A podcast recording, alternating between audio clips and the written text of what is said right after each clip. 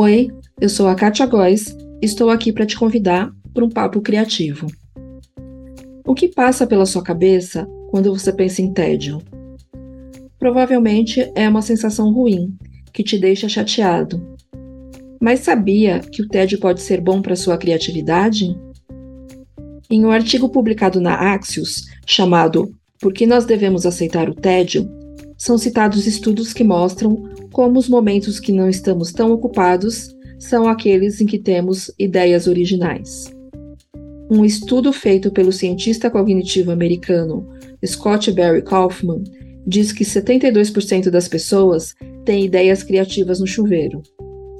Não sei como é com você, mas isso acontece direto comigo. Eu estou lá sem pensar em nada e de repente vem a ideia de como começar um texto ou algum assunto que eu possa pesquisar para me ajudar em um trabalho que esteja fazendo. De acordo com o cientista, isso mostra a importância de estar relaxado para ter pensamentos criativos. Porque quando estamos sozinhos, em um lugar livre de julgamentos, a mente fica mais livre e deixa a gente mais aberto ao fluxo interno de consciência e até de devaneios. O problema é que nem sempre a gente deixa espaço para esse pensamento criativo. Como estamos sempre conectados, sobra pouco tempo para termos essas ideias originais que aparecem nos momentos mais tranquilos. Para você ter uma ideia, dois terços dos americanos adultos têm o costume de checar seus telefones, mesmo quando eles não estão tocando ou recebendo notificações. E com as novas gerações não é diferente. Uma pesquisa feita com 10 mil jovens lá nos Estados Unidos indicou que 87% deles tem um iPhone. Pelo jeito, só sobra o banho e a hora de dormir mesmo para deixar a mente livre para criar. Não vou mentir e dizer que eu sou uma pessoa que lida bem com o tédio. Eu até instalei um aplicativo que bloqueia sites ou outros aplicativos que podem me distrair durante o dia, porque eu perdia muito tempo checando o celular toda hora ou rolando o feed das redes sociais sem parar. E depois de um tempo, eu nem precisei mais do aplicativo, porque já não tinha mais a necessidade de ocupar qualquer minuto de tédio que eu tinha.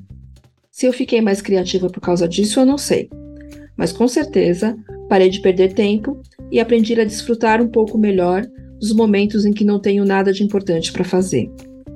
Mas continuando com os estudos, a Academy of Management publicou um artigo que também mostra como uma atividade entediante pode ajudar na solução de problemas colocar um grupo para fazer uma tarefa chata, de separar grãos pela cor. E outro grupo tinha que fazer uma atividade mais interessante.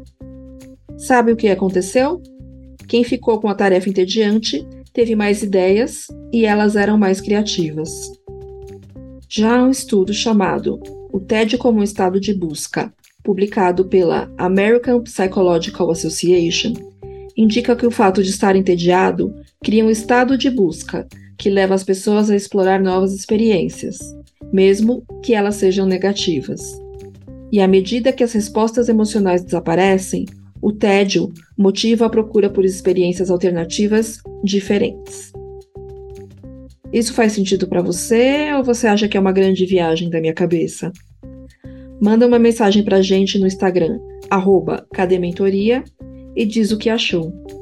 Daqui duas semanas eu volto para mais um papo criativo. Até lá!